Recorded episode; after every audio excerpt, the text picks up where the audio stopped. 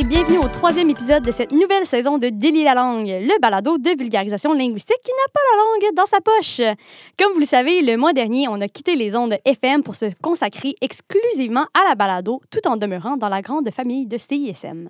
On est absolument ravis d'être avec vous aujourd'hui. Je m'appelle Marie Jutra et je suis en studio avec mon co-animateur favori, l'expert en communication, David Blondeau.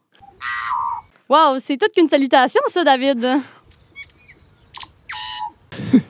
Oui, Marie, c'était une salutation d'un oiseau endémique de l'île du Nord de la Nouvelle-Zélande, parce qu'aujourd'hui, pour la première fois à Délier la langue, on s'aventure en dehors du domaine de l'être humain. Oui, et quelle incursion on va faire? On vous a préparé un épisode qui sort un peu de l'ordinaire. C'est un épisode que j'avais vraiment, vraiment, vraiment envie de faire, en fait, qu'on avait abordé, en fait, au début des balbutiements de Délier la langue. C'est une de nos premières idées. C'est une de, nos de- premières ouais. idées, et depuis, je meurs d'envie d'enregistrer cet épisode où on vous parle aujourd'hui de communication animale. Oh oui. Ok, oui. Parce que David, évidemment, il n'y a pas juste les humains qui communiquent. Exactement. Qu'on pense au chien qui aboie, à la chouette qui hulule, au dindon qui glougloute, au corbeau qui croasse ou au chat qui se couche nonchalamment sur votre clavier d'ordinateur. Euh, les animaux ont souvent des messages à faire passer. ça, va, Effectivement. ça va être un, un épisode un petit peu différent aujourd'hui, en fait, peut-être plus léger, je dirais. Euh, ce qu'on vous propose, c'est un tour d'horizon de différents modes de communication employés par les animaux et euh, un tour d'horizon des différentes fonctions que ces modes de communication-là remplissent. Euh, puis la question à laquelle on va tenter, et je dis bien tenter de répondre aujourd'hui, parce que c'est quand même très complexe. Oui, puis c'est surtout très, très loin de notre domaine d'expertise. Là. On va être très honnête Ouais, avec ouais, ouais, vous. soyons On a appris vraiment beaucoup de choses nous-mêmes en préparant l'épisode. On est en apprentissage. Mais notre question, ce sera qu'est-ce qui distingue le langage humain de celui des autres espèces? En tout cas, c'est une question qui a inspiré beaucoup de théories. Mais avant d'entrer dans les exemples de communication animale, on pourrait peut-être situer la question dans le merveilleux monde de la connaissance. Oui, excellente idée. En fait, j'ai appris récemment, au cours de mes recherches pour l'épisode, qu'il existe un champ d'études qui est consacré spécialement à la question de la communication animale, puis ça s'appelle la zoosémiotique. Encore un grand mot. Encore un grand mot, on fait juste ça ici. Euh, mais zoo, bon, on, on connaît bien le préfixe qui désigne bon, le, le monde animal. Sémiotique, ça se trouve à être l'étude des signes. Donc, euh, c'est quoi un signe? C'est quelque chose qui permet le transfert du sens d'un point A à un point B. Donc, c'est un domaine qui s'intéresse exclusivement à la communication des animaux, hormis les humains. Donc, pour parler de communication humaine, plus spécifiquement, on parlera plutôt d'anthroposémiotique, donc anthropo pour humain. Euh, quoique, bon, les questions de communication humaine vont intéresser une panoplie de disciplines académiques, au premier chef, la linguistique. Bien sûr, bien sûr. Et la zoosémiotique entre aussi dans une discipline qui est un peu plus vaste, qu'on appelle l'éthologie, euh, qui est une science qui s'intéresse plus globalement à l'ensemble des comportements des espèces animales dans leur milieu naturel. On parle aussi euh, d'animaux qui sont pas nécessairement dans leur milieu naturel, comme euh, Monsieur, par exemple, qui est mon chat roux obèse, qui chiale constamment euh, pour avoir de la bouffe, mais dont l'habitat naturel, en fait, n'est pas mon appartement. De toute façon, je me pose la question, ce serait quoi son habitat naturel à monsieur? Mais bon, si on revient à la question de la zoosémiotique, euh, en France, la question euh, est mise de l'avant et étudiée par la Société française de zoosémiotique. Donc, il y a vraiment un groupe de recherche qui est consacré exclusivement à ça. Euh, ça a été créé en 2018 par Madame Astrid Guillaume, qui est sémioticienne à euh, l'Université de la Sorbonne, qui s'appelle maintenant Sorbonne Université. Ben oui, parce que pourquoi pas, hein? Pourquoi pas? Mais euh, 2018, c'est c'est quand même récent. hein? C'est ce Ouais, qu'on on- constate. Ça, ça commence à être étudié tout juste. C'est émergent et en tout cas, ça, ça- ça vient remettre en cause des- des- des, Des conceptions Des qu'on avait, euh, des siècles, traditionnellement. quoi. oui, oui. Oui, donc l'association regroupe des chercheuses et des chercheurs en sciences du langage, en sciences de la nature, en technologie. Puis bon, elle se concentre sur cinq grands axes de recherche. Euh, le premier d'entre eux, c'est la communication animale au sein des espèces, donc intraspécifique. On peut penser à deux corbeaux qui s'entrecroissent euh, sur une... euh. Ouais, Wow. sur une branche d'arbre. Donc, le deuxième axe de recherche de la Société française de zoosémiotique concerne la, en fait, la communication extraspécifique, donc entre euh, les deux individus d'espèces différentes. OK, Donc- parce qu'on peut supposer qu'ils peuvent communiquer entre eux, même s'ils n'appartiennent pas nécessairement à la même espèce. Exactement, comme là, dans le cas Comme du nous, moi qui parle à mon chat pour lui dire d'arrêter de chialer. Exact, ouais, exactement. Mais tu, trouverais le moyen de communiquer Oui, de ça, ou on pense ça. au corbeau. Le renard et le corbeau seraient un exemple de communication Oui. extra Puis spécifique. j'imagine quand les. Même si c'est pas nécessairement un échange qui est positif, j'imagine quand une proie est, une- est un prédateur, il pourrait avoir une certaine forme de communication, du moins une annonce du danger. Forcément, oui, ils vont s'envoyer des signes. Oui, exactement. exact. Ouais, des bons exemples. Euh, troisième axe de recherche, ça se trouverait à être la transmission des pratiques culturelles animalières. Le quatrième, la relation entre les cultures humaines et non humaines. C'est intéressant. Puis le cinquième, en fait, euh, qui est aussi très intéressant, c'est euh, de revoir toute la terminologie qu'on emploie pour parler des espèces animales. Euh, je donne un exemple de terme qui est possiblement euh, problématique, c'est le chant. Ouais, les On- chants. On parle du chant des baleines, Ouais. on parle du chant des, Des grillons, puis des oiseaux. Mais pourtant, on parle de trois choses, ben, en fait, de beaucoup Trois plus que trois choses, trois espèces Trois types d'espèces aussi qui sont différents. puis qui emploient différents euh, types de communication Ouais. à travers euh, des communications vocales, quoi. Donc, euh, Oui, c'est- puis le terme chant, j'imagine qu'il appelle à ce que nous, on connaît comme l'action de chanter, mais qui n'a pas du tout les mêmes fonctions. pas du tout, parce que chanter pour nous, ça a une fonction un peu. bon, c'est pour le plaisir, c'est C'est esthétique. expressif à la limite aussi, mais il n'y a pas de... J'imagine qu'on pourrait communiquer par la chanson, mais je dire, c'est pas ce qui est le plus efficace en termes de communication. Là. Ah, ça, ça fait penser à l'épisode qu'on a fait sur les langues inventées. Il y avait le sol ré sol qui était une langue qui reposait Oui. ex- exclusivement sur la musicalité. Vous irez écouter si vous ne l'avez pas déjà fait. mais bon, ça peut avoir l'air anecdotique comme domaine de recherche, mais ce n'est pas du tout. Euh, la fondatrice de la Société euh, française de zoosémiotique, Mme Guillaume, a expliqué en entrevue avec la Sorbonne que s'intéresser à la communication des autres espèces, c'est risquer une profonde remise en question de, la hiérarchie historique entre l'être humain et les autres animaux. Donc, plus on va tâcher de comprendre la complexité et la richesse de la communication animale, euh, plus ça va appeler à une prise de conscience puis à une remise en cause de l'exceptionnalisme humain. Le risque là-dedans, en fait, c'est que la frontière entre l'humain et l'animal devienne moins large, devienne plus poreuse. Euh, puis est-ce qu'on est prêt à ça en tant que société? On est quand même dans une société qui pratique la pêche et l'abattage industriel, Mhm. donc euh, ça soulève de grosses questions éthiques qui pourraient faire l'objet d'un tout autre balado. Oui, puis il me semble que euh, la, la- la chercheuse, justement, la fondatrice de la Société française de zoosémiotique, Oui. euh, supervise en fait des projets où on, on cherche à euh, développer, je pense que c'est une comme forme d'intelligence artificielle pour en arriver à être capable de communiquer nous-mêmes avec les animaux. Donc, Ah. effectivement, là, si on est rendu qu'on est capable de- de- d'échanger avec un animal, ben, est-ce que, euh, comme tu dis, est-ce qu'on va être capable de les abattre pour, pour la, la consommation humaine? Ça, Ouais. puis aussi, ça revient aussi à remettre en question tout ce qui est la notion d'intelligence. Euh, souvent, on, on détermine l'intelligence d'un animal ou d'une espèce par rapport à ses moyens de communication, entre autres. Donc, est-ce que ça, ça revient mettre en question le niveau d'intelligence de certaines espèces? Ça, ça remet en, en doute, en fait, un paquet d'aspects, euh, surtout éthiques, Ouais. mais euh, c'est comme un alliage de plein de domaines, autant de sciences humaines, mais là, est-ce qu'on va encore pouvoir appeler ça des sciences humaines ou ça va être Ah, c'est clair que Ça, ça remet en question la, frontière exactement. entre les humanités puis le- l'essence naturelle. Euh, ouais, c'est puis aussi, ça vraiment pose- vaste. une question éthique, c'est-à-dire que quand on utilise l'intelligence artificielle pour tenter de traduire le langage humain en langage d'une autre espèce animale, est-ce qu'on franchit une ligne, euh, Qu'on une règle pas- de la nature, Ouais, c'est-à-dire les, pas tran- euh, ouais. transgresser, en fait. Ouais. les grosses questions? Bon, c'est ça pour un autre épisode. De toute façon, je pense qu'on n'en est pas encore là dans ce domaine d'études spécifiques, là, de toute façon. Mais c'est certainement des questions auxquelles il va falloir éventuellement, ben, pas nous. Ça- personnellement, mais que les, les spécialistes dans ce domaine-là doivent, doivent Ça ne tarder. là. Oui, oui, absolument. Mais bon, pour revenir à la question de la, la terminologie, Oui, si ça va on, être facile de s'égarer aujourd'hui, j'ai l'impression. mais si on se campe peut-être plus euh, spécifiquement en linguistique, euh, Marie, de quoi on parle quand on parle de communication, puis en quoi c'est différent des mots langue ou langage? Oui, ben effectivement, là, pour être en mesure de bien répondre à notre question, euh, la question qu'on se pose aujourd'hui, c'est-à-dire est-ce que le langage est propre à l'humanité? Bien, effectivement, il faut d'abord définir ce qu'est le langage, notamment par rapport au concept de langue, mais aussi au concept de parole, qui sont des idées qui sont souvent confondues. Donc, d'abord, le langage, selon l'approche euh, linguistique de Saussure, en fait, que- il a défini les, les- les- les théories fondamentales de la Ouais, linguistique. c'est un peu un père de la linguistique. là. On l'appelle communément le père de la linguistique. Euh, donc, selon lui, euh, le langage, c'est la faculté naturelle, inhérente et universelle que possèdent les êtres humains à construire et développer des langues à des fins de communication. OK?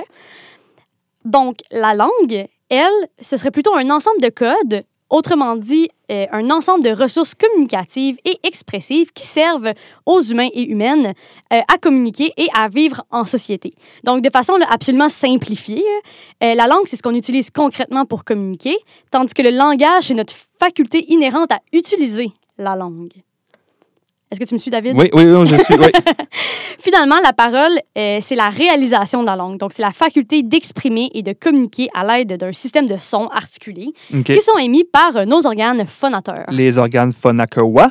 Ben, en fait, les organes phonateurs, c'est tout simplement les organes qui te permettent de parler. Donc, on a besoin de la bouche, du nez, la langue, la trachée, le larynx. Donc, tous ces organes-là qui, qui sont utiles, en fait, qui sont nécessaires à la, à la parole. Donc, la parole, en fait, c'est l'action même de créer du sens en parlant. Donc, selon Saussure, il n'y aurait pas de, euh, de langue sans la parole, comme la langue ne peut exister sans sa réalisation. Par contre, aujourd'hui, on sait très bien qu'une langue peut exister sans la parole, comme c'est le cas avec les langues des signes, Oui. par exemple, qui sont euh, des langues à part entière, même si on n'a pas nécessairement besoin de l'usage de la parole. Ah oui, je comprends. Euh, par contre, il était déjà admis que euh, les êtres humains n'ont pas recours exclusivement à la parole pour, euh, à la langue, en fait, pour communiquer. Ça peut prendre la forme de gestes, de symboles, de codes visuels ou de codes auditifs même. Euh, mais là, on tombe un peu plus dans les théories de la communication.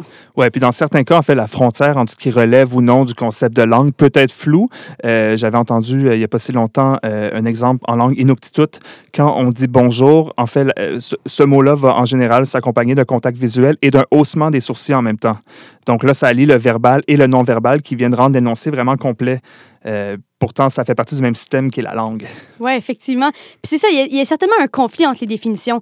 Euh, pour revenir à ce qui nous intéresse aujourd'hui, ben c'est certain que la linguistique envisage traditionnellement le langage, la langue et la parole dans un contexte humain, là. même que Saussure les définit comme inhérentes à l'humanité. Euh, c'est comme ça que ça a été défini, que c'est propre à l'humain. Ouais. Sauf que depuis qu'on élargit un peu nos horizons, ben, si on considère que le langage, c'est la faculté à développer des langues pour communiquer et qu'une langue est un ensemble de ressources communicatives, ben, tout porte à croire que euh, les animaux peuvent également posséder la faculté du langage et par conséquent une langue.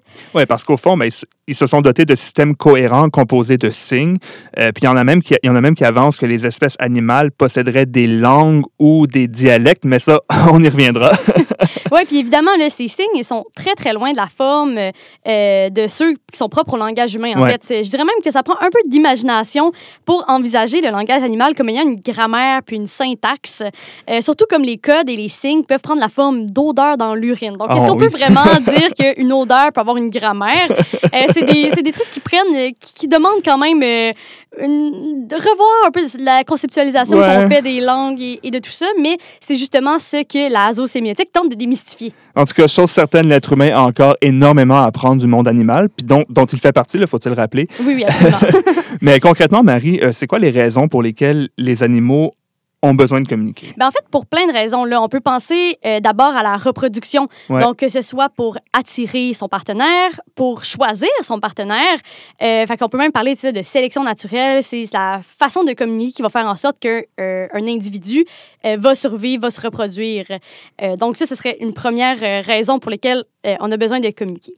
Euh, pas on, hein, quand je dis on, je veux dire les animaux. Mais quoi que nous aussi, dans une Ben oui, certaine on- mesure. Euh, une autre raison pour laquelle les animaux ont besoin de communiquer, c'est pour la protection des petits. Donc, il y a notamment la reconnaissance euh, parents-petits. Euh, il y a des cris, par exemple, qui vont être spécifiques à un individu qui vont permettre aux parents ou inversement aux petits de reconnaître son parent.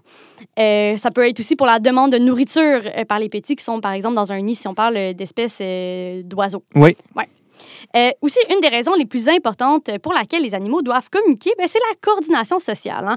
On dit beaucoup que l'humain se distingue par son caractère social, mais il ne faut pas oublier qu'il y a beaucoup d'espèces animales qui ont un aspect social vraiment, vraiment important. Ouais. Donc, tous les animaux, en fait, qui vivent en groupe, princi- principalement.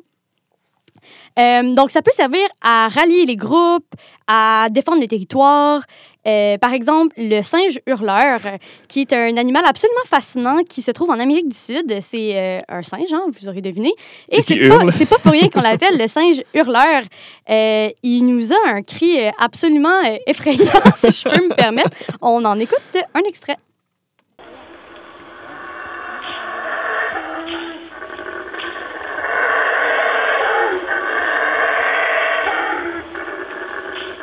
Pas Wow, la peine oui. de vous dire, pas la peine de vous dire que euh, c'est probablement un des cris les plus effrayants que j'ai entendu de toute ma vie. Euh, pour l'anecdote, euh, je suis allée en voyage il y a quelques années au Costa Rica. Je suis arrivée en plein milieu de la nuit, en plein milieu de la jungle. Je n'avais aucune idée où j'étais. Et il faut savoir que ces singes-là font le- leur cri le matin vers 4 ou 5 heures du matin pour justement rallier les groupes, pour que les gens appartenant à leur, euh, à leur petit groupe social se réunissent à un endroit donné. Fait que tu as eu Sauf tout que- un comité d'accueil en arrivant. euh. Oh mon Dieu. Ce cri-là, non seulement c'est effrayant en soi, mais ça peut s'entendre jusqu'à 5 km Wow. à la ronde. Donc c'est extrêmement, extrêmement bruyant. Euh, disons que me faire réveiller comme ça, j'avais l'impression qu'on était euh, sous assaut de je sais quelle espèce. Mais c'est super intéressant que cette espèce-là, par exemple, utilise le cri. Et j'ai même lu qu'ils peuvent se battre entre guillemets, avec d'autres groupes de la même espèce. Donc, celui qui crierait le plus fort euh, pour défendre, en fait, le territoire donné. Donc, celui qui gagnerait la bataille de cris gagnerait le territoire. Donc, il n'y a même pas de violence physique, ce serait juste à l'aide des cris. Ce qui est absolument fascinant. Il y a aussi euh, les babouins qui sont capables de se reconnaître euh, entre eux en fonction du cri. Et non seulement ça, mais ils sont aussi capables d'identifier euh, le rapport entre deux autres babouins d'une autre fratrie ou d'une autre communauté de babouins. C'est-à-dire que... C'est-à-dire le rapport hiérarchique ou social entre les deux? exactement. Ah. Ou savoir si c'est, par exemple, un couple de babouins, Ouais. si c'est une famille de babouins, ou même à savoir s'ils sont en conflit. Donc, euh, si, par exemple, j'étais euh, un babouin, puis que j'entendais toi et Cléo, par exemple, qui seraient deux autres babouins dans mon histoire, puis que je vous entends avoir une conversation euh, intense où je, je sens un conflit, ben ça se peut que moi, comme babouin, je sois plus discrète, plus douce après avec nos échanges, parce que je sais que tu sors d'un conflit avec un autre babouin. ouais, ouais. Wow. Je sais pas si je suis la seule à être absolument fascinée par ça. Enfin. Euh, puis au-delà aussi de l'organisation, même dans un groupe, euh, la communication sert également à déterminer le statut social de euh, certains animaux. Donc, si on prend par exemple les, kikilidés, qui sont une espèce de petits poissons, OK. ces poissons-là changent de couleur en fonction de leur statut social dans la communauté de petits poissons. Ah. Puis ça, ça peut changer au cours de leur vie.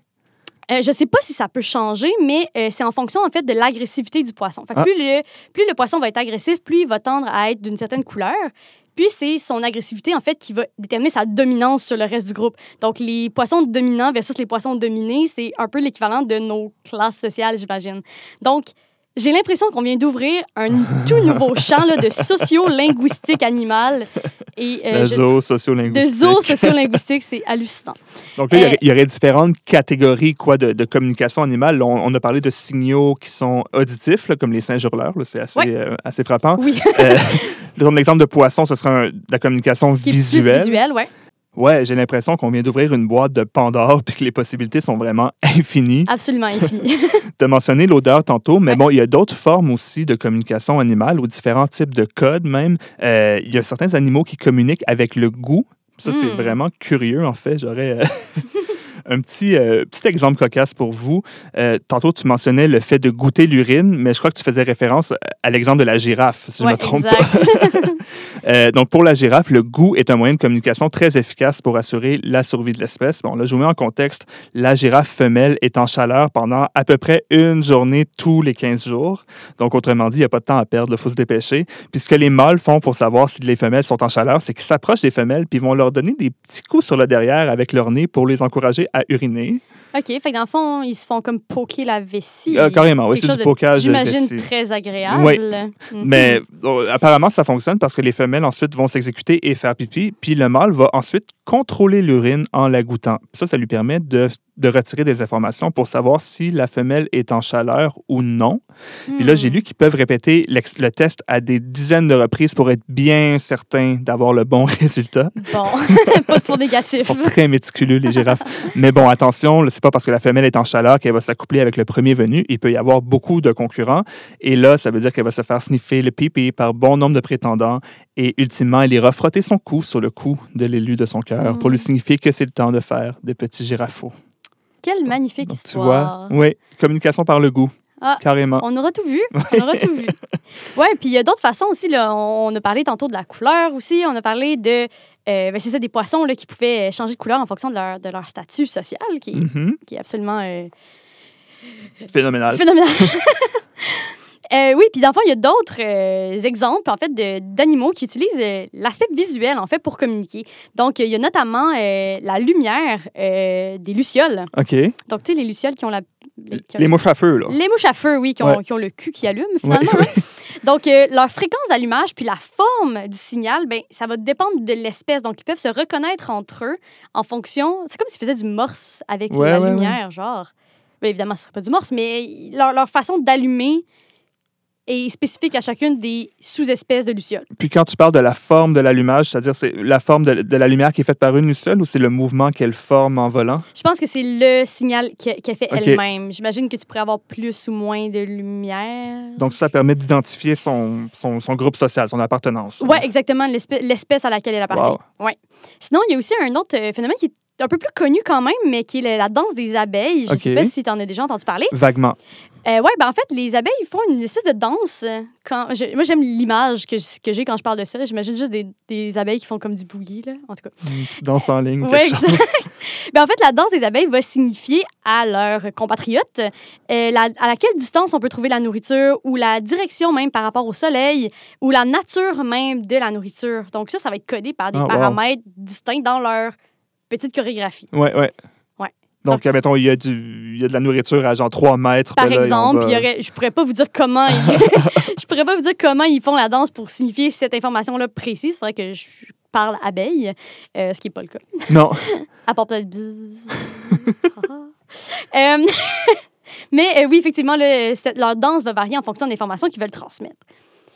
Euh, aussi, on a chez les- certaines sortes de crabes euh, des petits monticules de sable. C'est-à-dire qu'ils vont faire des genres de petits châteaux. J'imagine que vous avez déjà vu ça dans comme Blue Planet ou un truc comme ça. Euh, Il y a des crabes qui font des genres de structures de sable, des mâles, pour attirer les femelles. Euh, donc, on est encore dans la, dans la mode de communication pour la reproduction. Lui, il a fait une grosse pyramide. euh, Ouais, c'est mon homme. c'est exactement. Donc, ça, ça permet à la femelle de choisir son, son mâle, notamment parce que plus la structure est grande et solide, ben, meilleure est la protection pour les petits éventuels de ces crabes-là.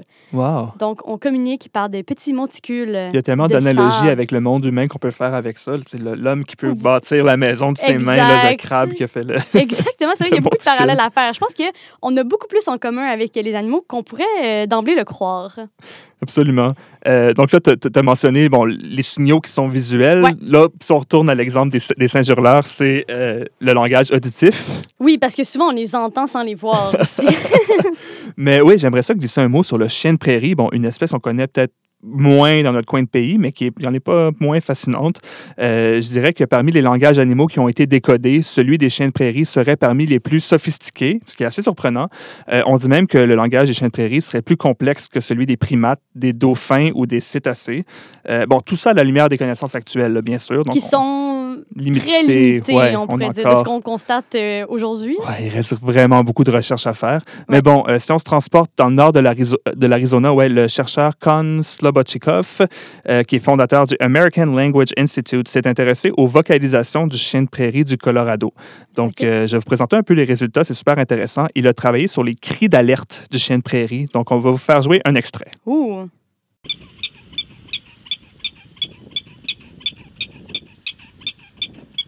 Donc, ce chercheur-là et son équipe ont observé les chiens de prairie dans leur habitat naturel et ils ont enregistré ce qui leur semblait être des cris d'alerte. Puis ils remarquaient que des fois, quand un individu lâchait un cri, tous les autres chiens de prairie de la colonie allaient se cacher.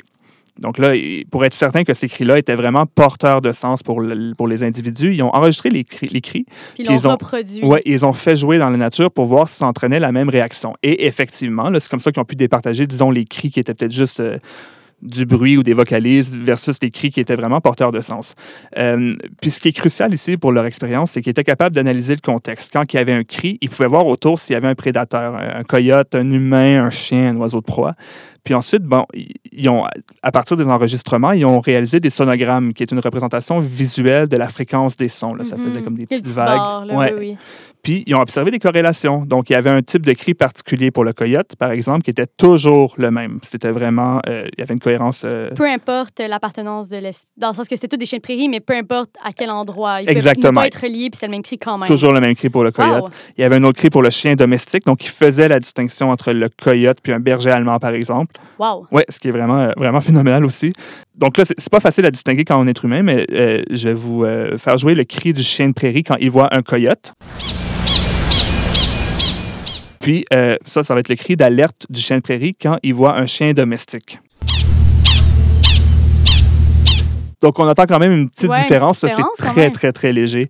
Euh, mais ça s'arrête pas là. En fait, on peut pas- absolument pas distinguer ça à l'oreille, mais l'équipe des chercheurs ont découvert que les chiens de prairie étaient capables d'inclure des adjectifs dans leurs cris. Wow. Oui, sur la couleur, la forme et la taille du prédateur. Donc, comment ils l'ont su? C'est en remarquant que si le cri pour un animal était toujours le même, celui pour avertir qu'un humain approchait, lui, c'était toujours différent. Puis là, ils se demandaient, mais si tu Parce que c'est eux qui ont plus de différences physiques, par exemple? mais exactement, ce qu'ils ont découvert ensuite, c'est que les chiens de prairie font une distinction dans l'apparence des humains, ce qui est logique parce que les humains portent tous des vêtements différents. Ouais. Donc, on n'a jamais l'air de la même affaire. Exactement, parce que pour eux, c'est comme un peu large, j'imagine. Eux, ils, ils, ils réalisent pas, j'imagine, que c'est un morceau de tissu qu'on porte sur notre corps. là. Exactement. Donc, plutôt que d'avertir que ce qu'ils voient, c'est un humain, ils sont en train d'avertir qu'ils voient une créature ayant telle, telle, telle, telle propriété. Donc, on serait plutôt dans des énoncés un peu, disons, euh, qui ont une certaine syntaxe, une- qui sont quand même génératifs. quand on parle de grammaire, vraiment, dans ce cas-là, c'est exactement de ça dont il est question. Là. Ben, carrément. Puis là, ils ont même poussé l'expérience. Ils ont fait marcher euh, des personnes portant des vêtements de couleurs différentes. Donc, trois. f- En fait, non. Des personnes qui portent euh, la même couleur de vêtements, mais qui ont une taille différente. Donc, ils ont, Ils ont fait marcher la différence. Ouais. Wow. trois femmes de taille différente qui portaient des, euh, des sarraux blancs. Puis, euh, les chiens de prairie allaient toujours utiliser le même son pour décrire chacune des femmes, mais c'était des sons différents d'une femme à l'autre. Euh, puis, ils ont, ils ont même poussé l'expérience, puis ils ont déterminé que, apparemment, les chiens de prairie peuvent même euh, décrire la vitesse et la direction du déplacement des prédateurs dans leurs cris. C'est absolument débile. C'est fou quand ça. Envoyé ça à tout le monde que je connaissais. C'est un truc de ouf, là. Ah, c'est clair. Mais bon, il y a une question qui nous vient naturellement à l'esprit. On peut s'émerveiller devant la complexité du langage des chiens de prairie, mais est-ce que ce langage est la preuve qu'ils ont des facultés cognitives avancées ou est-ce que ce serait plutôt quelque chose d'inné? Ben, il y a Euh, beaucoup d'instincts de survie, j'imagine, là-dedans, qui rentrent en ligne de compte. Mais en même temps, je veux dire, chaque espèce vivante a, un- dans une certaine mesure, un instinct de survie. Oui, mm, c'est difficile d'avoir une, réponse euh, définitive là-dessus, là, mais je vais simplement dire ceci. L'expérience a été faite avec des chiens de prairie qui vivent en captivité dans des zoos, Hmm. Donc pas dans des grosses colonies. Puis eux, apparemment, euh, les mêmes corrélations n'ont pas été euh, observées. Tout porte à croire qu'ils ne font que des sons, OK. qui qui Mais ne parce sont qu'ils pas sont pas porteurs de un, sens. parce qu'ils sont pas dans un contexte naturel. Exactement. Donc, il semblerait que c'est acquis au sein de la communauté. Mais là, c'est encore de la spéculation. Ça n'a pas été prouvé en tant que tel. Mhm. Euh, mais oui, c'est possible. Mais là, par contre, je tiens à dire que ouais, certains autres spécialistes ont un petit peu remis en cause la méthodologie employée par cette équipe-là. Donc, on prend tout ça avec des pincettes. Mais bon, c'est un autre aspect qui met en lumière l'importance de l'aspect communautaire du langage des chiens de prairie. Puis, il y a aussi la variation qu'on pourrait appeler dialectale Wow. dans les chiens de prairie. Chez les chiens de prairie. Oui, parce que bon, l'espèce s'appelle le chien de prairie du Colorado, mais on la retrouve dans trois États américains, l'Arizona, le Nouveau-Mexique et le Colorado. Vois-tu, moi, je pensais qu'on en avait juste en Afrique, des chiens de prairie. moi, je pense à Timon dans le Rwanda, mais moi aussi, c'est l'image, mais je pense que c'est un, ouais, c'est un autre truc, en fait. Mais je pourrais pas dire, là. je suis loin d'être un expert.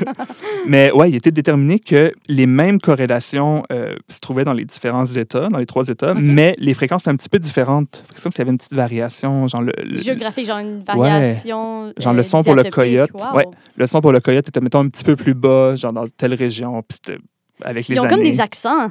Carrément, c'est un accent, l'accent du Nouveau-Mexique, du chien de prairie. C'est Puis bon, tant qu'à rester sur le sujet des dialectes, il y a une autre espèce euh, chez qui on a observé des dialectes aussi, puis il s'agit du loup. Puis là, il y a une étude colossale qui a été réalisée en 2016 à l'Université de Cambridge, puis qui portait sur la variation des hurlements de loup. Puis tantôt, tu parlais de l'identification d'une espèce. Oui. Euh, C'était sur quel animal déjà? Euh, L'identification de- d'une même espèce. Ouais. Il y avait les babouins euh, qui euh, reconnaissaient euh, le lien entre des individus d'une espèce. Oui, Ouais. euh, c'est exactement ça. Dans le fond, ils ont trouvé que justement, chaque sous-espèce de loup, chaque groupe avait son, son, son hurlement signature. On le retrouvait chez tous les individus de ça. Donc, il y a vraiment des variations dialectales dans les espèces animales. Puis on commence seulement à, à découvrir ça. C'est c'est incroyable. C'est absolument C'est fascinant. incroyable. Euh, mais sinon, oui, ben, il y a- y a- en fait, c'est ça, on en a nommé que quelques-uns pour Ouais. les, les façons de, de- de communiquer des animaux, mais on peut aussi aller dans le olfactif, on peut aussi aller dans le chimique avec les phéromones, donc certains Mm. animaux, par exemple, comme le lézard Lacerta monticola, Hmm. qui, euh, qui dégage une certaine phéromone, puis euh, chaque mâle, euh, de ce que j'ai compris, chaque mâle dégage une phéromone particulière, puis la, la femelle choisit en fait celui qui, qui l'attire le plus. Euh, Même chose avec les souris qui dégagent une certaine hormone qui permet euh, aux autres souris de, euh, d'identifier s'ils font partie de la même, de la même famille ou pas. J'imagine que ça rentre en ligne de compte quand vient le temps de se reproduire, je pense que j'imagine. oui. Puis c'est ça, fait qu'il y a vraiment plein de façons. Là, ça, c'est tellement varié comme, comme domaine. On peut penser aussi, tu sais, juste au, aux plumes du pan, euh, que plus, euh, plus il est coloré, ben, plus il y a de chances de se reproduire. Euh, on peut parler de vraiment un paquet de codes qui sont tellement, tellement, tellement complexes. Puis aussi, il faut faire la différence entre euh, ceux qui émettent... euh, tu sais, quand on parlait justement de sémiotique, qui est un- Ouais. un, un transfert de sens. Ouais, du Euh, point A au point B. Exactement. Puis comme on disait que la parole, ça semble, du moins a priori, être propre aux humains parce qu'on est les seuls à être capables de- d'avoir cette forme-là, du moins, de Ouais. langage. Fait qu'il faut faire attention, par exemple, avec le perroquet qui peut reproduire des sons sans toutefois transmettre de sens. Ah oui. C'est vraiment un bon point. Comme le perroquet qui fait allô, allô, allô. C'est pas vraiment une forme de salutation, c'est c'est du conditionnement. Donc, on l'a encouragé à reproduire ce son-là. Euh, D'ailleurs, c'est dans plusieurs pays, c'est interdit de parler aux animaux dans des milieux naturels parce que euh, tu te ramasses dans des parcs nationaux où euh, tous les animaux disent hola, hola, alors que c'est absolument pas naturel pour les oiseaux de dire ça et que ça veut rien dire pour eux. Ah, Donc, c'est comme un transfert. Fait que, tu sais, quand on demandait tantôt où la limite, Ouais. j'ai l'impression qu'elle est un petit peu là. Ah, c'est vraiment intéressant. Puis là, je suis en train de me poser la question est-ce que le perroquet, quand il reproduit un son humain, est-il en train d'essayer de faire sens, mais on ne sait pas comment ni pourquoi? Je, C'est possible. c'est vraiment possible. On on ouvre absolument tellement de questions Oui, qui mériteraient un autre épisode. Oh mon Dieu, c'est infini. Fait que, finalement, là, je pense qu'on peut conclure que euh, ben, y a certainement une forme de langage qui est présente chez les animaux qui prennent des formes qui sont extrêmement variées. Euh, en fait, euh, je pense qu'on peut même émettre l'hypothèse que leurs formes sont aussi vastes que le nombre d'espèces animales qui existent, euh, qui est estimé à 7,7 millions selon les chercheurs et chercheuses. Donc, Et parmi ces 7,7 millions estimés-là, euh, on en aurait décrit ou en tout cas recensé euh, moins de 1 million. Wow. Donc, la quantité de travaux qui reste à faire pour déterminer euh, si on peut vraiment parler de, de langage euh, des animaux, ben, c'est encore un domaine d'étude qui est absolument infini. Puis, justement, ce qu'on réalise aujourd'hui, je pense, c'est l'ampleur de notre ignorance dans ce domaine-là. Il y a tellement de choses qu'on ne sait pas quand il est question de communication animale. Par contre, je pense qu'on peut affirmer que la parole est propre à l'humain, mais que le langage et la langue, dans une certaine mesure, pourraient être aussi appliqués euh, aux animaux. C'est déjà tout pour l'épisode d'aujourd'hui, Marie. On a eu beaucoup de plaisir à vous parler de la communication Oh animale oui. et on espère que ça vous a plu aussi. On vous invite à aller écouter nos différents épisodes sur cism893.ca ou encore sur Spotify ou Apple Podcast. Vous pouvez aussi nous suivre sur Facebook et Instagram sous le nom Délier la langue pour ne rien manquer de notre contenu. Merci d'avoir été à l'écoute et on se retrouve dans deux semaines pour un autre épisode de Délier la langue. Salut! À bientôt!